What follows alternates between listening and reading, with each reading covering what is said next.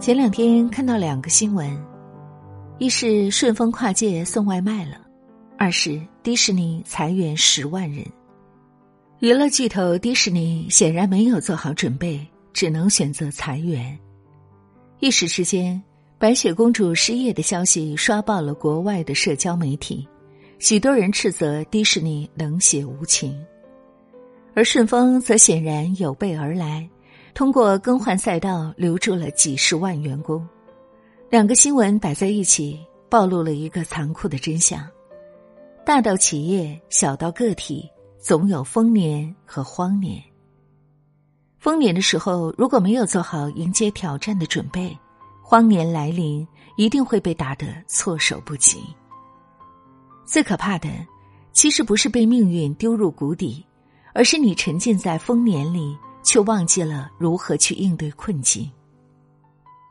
下面将要聊到的这五种人，在不断变化的未来将会面临淘汰的风险。没有远见的人。统计学原理告诉我们，这个世界黑天鹅事件无处不在。就算你做好了百分之九十九点九的准备，一生从未行差踏错，可是。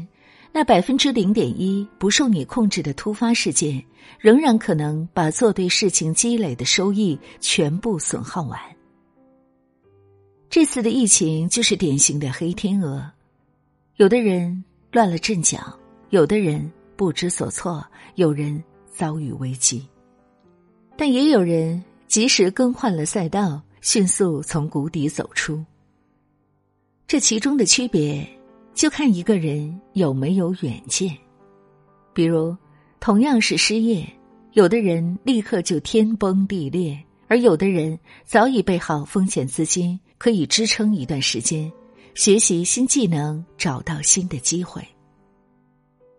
马云曾在湖畔大学的演讲中说：“我不断提醒自己，要在阳光灿烂的日子修屋顶，不要等到下大雨去修屋顶。”在阳光灿烂的时候去修屋顶，真的到大风大雨的时候先躲一躲再说很重要。能在阳光灿烂的时候去修修屋顶，就是一种远见。真等到大雨滂沱的时候，你就会庆幸自己还有一处安稳的地方遮风挡雨。没有特长的人。去年唐山收费站三十六岁失业大姐的哭诉还历历在目，她收了十年的费，但是却没有积累任何技能，一旦失业，除了哭泣什么也做不了。网上有句话说得好：“高手都是持续性精进，而庸人不过是间歇性自虐。”中国社会早已进入人才高消耗时代。没有技能，你的路会越走越难。相反，有的人在普通工作中努力打磨专业，形成了差异化优势。比如，房屋中介看起来是相对门槛低的工种，几乎没有学历限制。可是，去年有个新闻很火：上海链家的美女学霸经纪人安静静，一天开三单，净赚十多万。被集团老总亲自表扬。安静静从名校毕业后，在半年内自学了金融、城市规划、室内设计、税务、心理学等多方面的知识，把自己修炼为一本活字典。别人带看十次没有租售的房子，他带看一次就顺利成交。可见，工作虽然有门槛高低，却不是最关键的因素。疫情确实会淘汰很多人，不过也同样给了一些人机会。关键在于你能不能扛得住，甚至逆势上扬。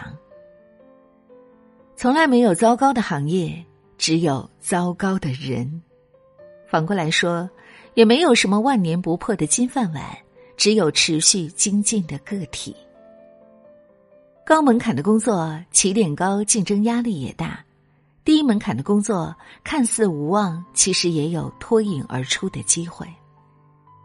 作为普通人，打磨好技能，也许都是你此生与命运搏斗的唯一依靠。不愿意学习的人。前几天，朋友阿和给我打电话，疫情结束后，他被公司辞退了。阿和大学一毕业就靠着父母关系进了一家大公司的公关部，事情不多，收入也还可以。阿和觉得挺舒服的，也就得过且过。每天六点准时打卡下班，周末不是逛街就是刷剧。去年年底，部门总监想给阿和报名参加培训班，提升市场分析能力，但是阿和拒绝了。他觉得这个培训是市场部需要了解的事，跟他没有任何关系，只要认真做好手头的工作就行了。此后，部门的另一个小姑娘去了。结果，疫情爆发后，公司压缩公关部名额，阿和被辞退了，而那个参加培训的小姑娘却转去了市场部。工作五年，失业只有五分钟。佩内洛普·菲斯杰拉德说：“你学过的每一样东西，都会在你一生中的某个时刻派上用场。世间万物都处在一个因果链条之中，很多时候，你以为最没用的东西，在某个时刻会救你一命。就像看起来跟你没关系的培训，它可能会在未来给你迎来人生的转机。”而最容易被淘汰的人，就是时时把“与我无关”挂在嘴边的人。久而久之，他们的成长就停止了，天花板也就来了。社会不是你爸妈，你把机会当废纸，社会就把你当废物。不向年轻人学习的人，作家刘润说：“厉害的人。”都懂得向优秀的年轻人学习，不是因为他们更理解未来，而是因为就是他们构成了未来。这个世界变化越来越快，知识迭代的速度也越来越快。以前一条商业经验可以造福几代人，但是今天商业的逻辑每天都在变化。如果你固守着某些自以为是的偏见，那你的经验不过是快速贬值而已。罗振宇曾对北大学生说：“如果我有些观点和你们的不一样，那八成是我错了。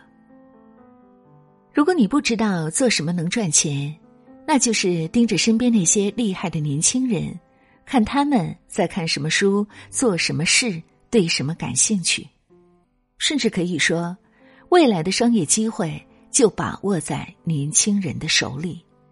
谁理解了年轻人的思维，谁就能拥有一片蓝海。多学会向年轻人学习，不但接纳新鲜事物和资讯，对知识结构和技能的钝化保持必要的警惕，你就可以保证自己不被时代落下。心理脆弱的人，都说成年人的世界没有容易二字，疾病、失业、骗局，在大多数时候，这些都是生活强加给我们的。我们很难避免一辈子不遇到这些事情，也无法避免它给我们的家庭带来冲击。但有两样东西是我们可以决定的：第一，是未雨绸缪的准备。第二，是强大的内心世界。这次疫情对很多人的心理造成了冲击。疫情刚爆发的时候，难免有一些恐惧。工作刚丢的时候，心里肯定有很多焦虑。不过，有的人很快就稳定住心神，迅速开始找寻出路；而有的人却心理崩溃，除了震惊、失望、痛苦。没有一丝办法。同样是在家待业，有的人觉得自己是废物，得过且过，天天打游戏，有了上顿没下顿；而有的人选择即使吃不饱饭，也要看书上网钻研技能。几个月之后，可能就是完全不同的境遇了。吴京老师在《见识》一书中说。很多人成不了大气候，不是因为能力不行、机会不够，而是因为在生活的苦难里停止了奔跑。其实，那些看起来牛气哄哄的人，都曾在万籁俱寂的深夜里一边擦泪一边奋斗。那些看起来被命运眷顾的人，大多数都有不为人所知的付出与艰辛。他们异于常人的，不是运气，而是心态。生活确实是一个修罗场，你我皆凡人。谁也不可能一直顺风顺水，但你要相信，这世界上有两种力量，一种如璀璨烟花，一种如流深静水。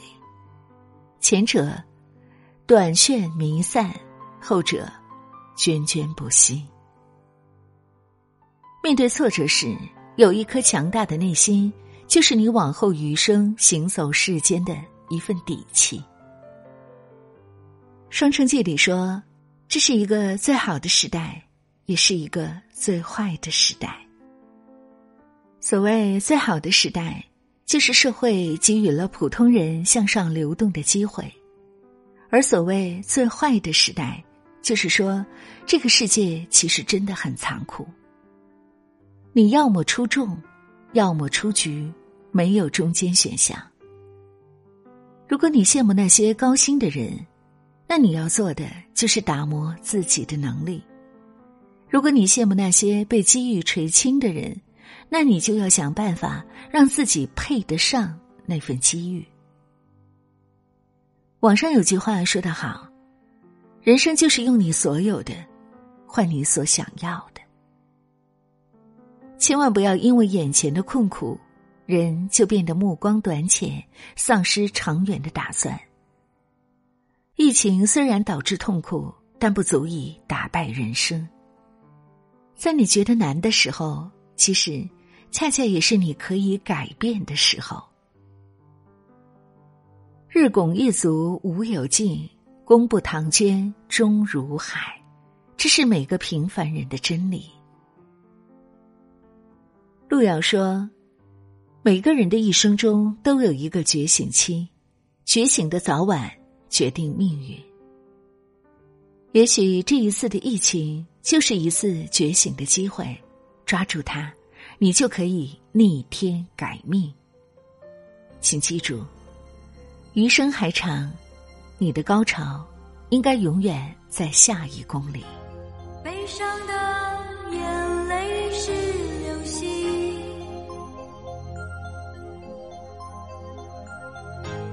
快乐的。眼泪是恒星，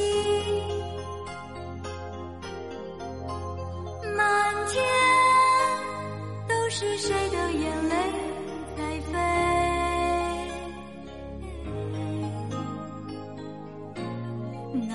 可是我留